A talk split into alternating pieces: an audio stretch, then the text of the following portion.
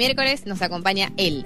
Cero, Pablo Sanguino querido. ¿Cómo estás, Cero? Buen ¿Cómo día. estás? Buenas noches. Hola, Cero. Buenas noches. Sí, ahí la descoloqué. No, sí, me gusta decir en cualquier momento. Cero siempre noches. dice buenas noches. ¿En Eh, a los oyentes Sí. le, le vamos a... Sí, y, y vos sabés que yo, yo se lo dije el otro día y creo que lo dije al aire también. Eh, por un chiste que hacíamos con amigos, yo también en todos lados digo buenas noches. Y a veces entro en algún lugar y decís buenas noches y te Y te miran como miran, diciendo claro, son las 10 de la mañana. Pero, pero bueno, eh, Bueno, me gusta. Acá vamos igual. a decir buenas noches. Buenas noches. Cuando llego yo ya sí. Te ¿Querés digo que apaguemos las luces, algo? ¿Algún No, tema no en hace particular? falta. Ah, bueno. Menos con lo que voy a hablar ahora. Eh, ¿Con qué vamos? Recién estaban hablando de la festividad religiosa del Día de la Candelaria. sí. Sí. Esta es una festividad religiosa que en Europa, en, en Italia principalmente, porque recién estaban hablando del Día del Crepé en Francia, pero en Italia eh, comenzó otra festividad a partir de esta, porque entre tantos festejos de la Candelaria, lo que hacían era eh, una especie de predicción de si el, el invierno iba a durar unas seis semanas más, y lo hacían a través de la sombra de un erizo. Un erizo, viste, el bichito con Sí. pinches, bueno. Sí. Sí. Esta costumbre la adoptaron los alemanes que se fueron a, a Estados Unidos, más que nada en la parte del norte y Canadá. Sí. Y ahí lo adoptaron porque habían muchos más marmotas que, que erizos y eh, lo empezaron a hacer con las marmotas y a partir de ahí, ese mismo día, 2 de febrero, empezaron a festejar el Día de la Marmota. Bien. Para, ¿con la sombra cómo para? Sí, sacaban una marmota y la ponían al sol, si, es que ese día salía el sol, y decían que si se le veía la sombra, el invierno iba a durar seis semanas más. Mirá vos. esta costumbre bastante vieja que la siguen haciendo más que nada ahora por el hecho de festejar y hacer una fiesta con el Día de la Marmota. Claro. Y esto nos recuerda que en el 93 se estrenó una película con este nombre y quería usarlo como excusa para hablar de bucles temporales que no tienen nada que ver ni con la marmota, ni con la candelaria, ni nada de eso. Me Pero- encanta. Bien. Eh, aclaro, es el día de la marmota, no el día del marmota, así que no vayan a festejar Ah. algunos que estaban ahí ya contentos. Eh, esta película del cosas. 93 está protagonizada por Bill Murray y él ya había trabajado con el director eh, de esta película, Harold Ramis, en las películas de los cazafantasmas. Así que ya estaba como esa, ese movimiento eh, de fines de los 80, principios de los 90, donde Bill Murray ya se había apoderado de las comedias, por lo menos las de Hollywood, y quedó por eso en la historia de, ahora que uno diga el Día de la Marmota, te vas a acordar más de la película que de la festividad, por lo menos para este lado del mundo. Seguro. Pero lo que más se explotó de esta película fue lo que no lo inventó este, eh, este guionista, pero eh, se empezó a utilizar más lo de los bucles temporales, porque este hombre lo que le pasa es que justo el día de la marmota, que Ujú. era el un periodista que tenía que ir a hacer la no- un, a un móvil como el Choila, no le gustaba esta festividad y se queda atrapado en ese día que se repite y se repite. Vuelve a empezar exactamente el mismo día y él es el único que es consciente de esto. Esto es lo que básicamente podemos resumir que es un bucle temporal cuando se repite algo por distintas razones. Les voy a dar cuatro recomendaciones que no caigan en lo típico porque hay algunas que ya tienen su hype como Muñeca Rusa, que es una serie de Netflix que está muy buena y que incluso utilizaba al Día de la Marmota como una referencia, nada más que esta es como más de comedia negra Sí. y que ya está anunciado que se va a estrenar Sí. la segunda temporada dentro de poquito. Está protagonizada por Natasha Lyon de Orange is the New Black, por si Sí. tal vez se la cruzaron por eso. Y otra que me parece que es una de las mejores y un, un mejor ejemplo también del bucle temporal, que es la saga de eh, Feliz Día de tu Muerte.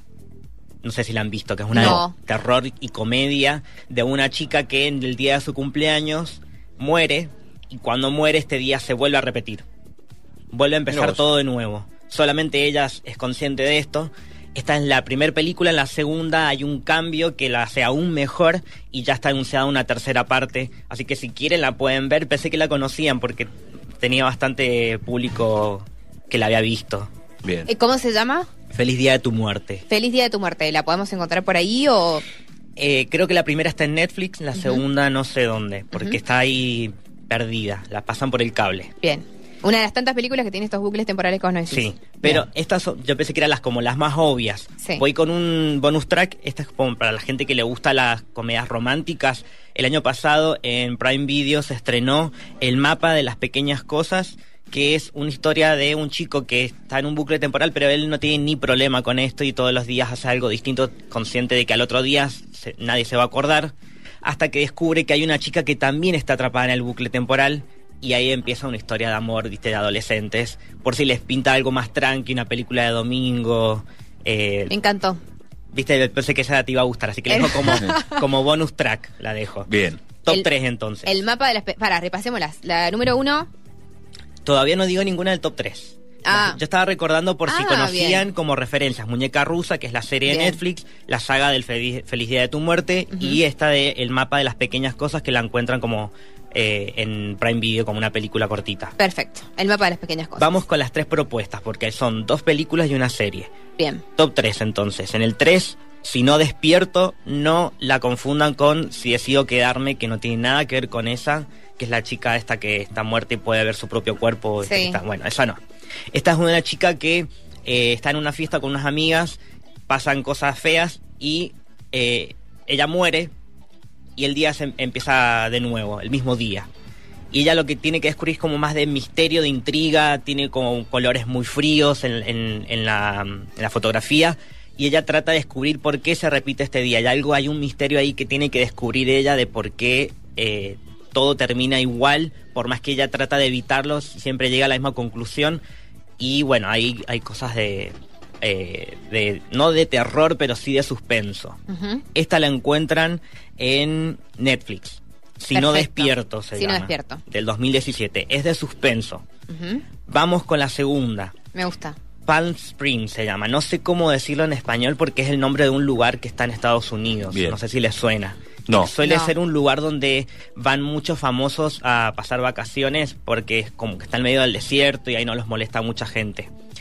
Esta es la historia de eh, una pareja que se va a casar, pero el protagonista es un invitado al casamiento. Es una comedia romántica, está protagonizada por Andy Samberg, que tal vez lo hayan visto en eh, Brooklyn Nine-Nine. No sé si han visto esa serie. No. No. O, eh, Perdón. estoy pensando que otra película la pueden haber visto. Pues es un actor de comedia. Sí. Y bueno, acá él es un chico que queda atrapado. Vamos a ver el momento incluso de por qué él está atrapado en este bucle temporal. Se mete una cueva misteriosa en, esta, en este desierto porque está tratando de evitar ir al casamiento porque no le interesa nada. Y porque quería, bueno, acostarse con una chica, termina atrapando en el bucle a ella también. Y están ellos dos tratando de evitar por qué se repite este día, porque en realidad lo que ellos querían era un encuentro casual Sí. y al estar atrapados en un bucle, bucle temporal eh, no es casual porque van a tener que verse todos los días atrapados en el mismo día. Es una comedia romántica muy divertida, es del 2020 y esta la encuentran en Star Plus.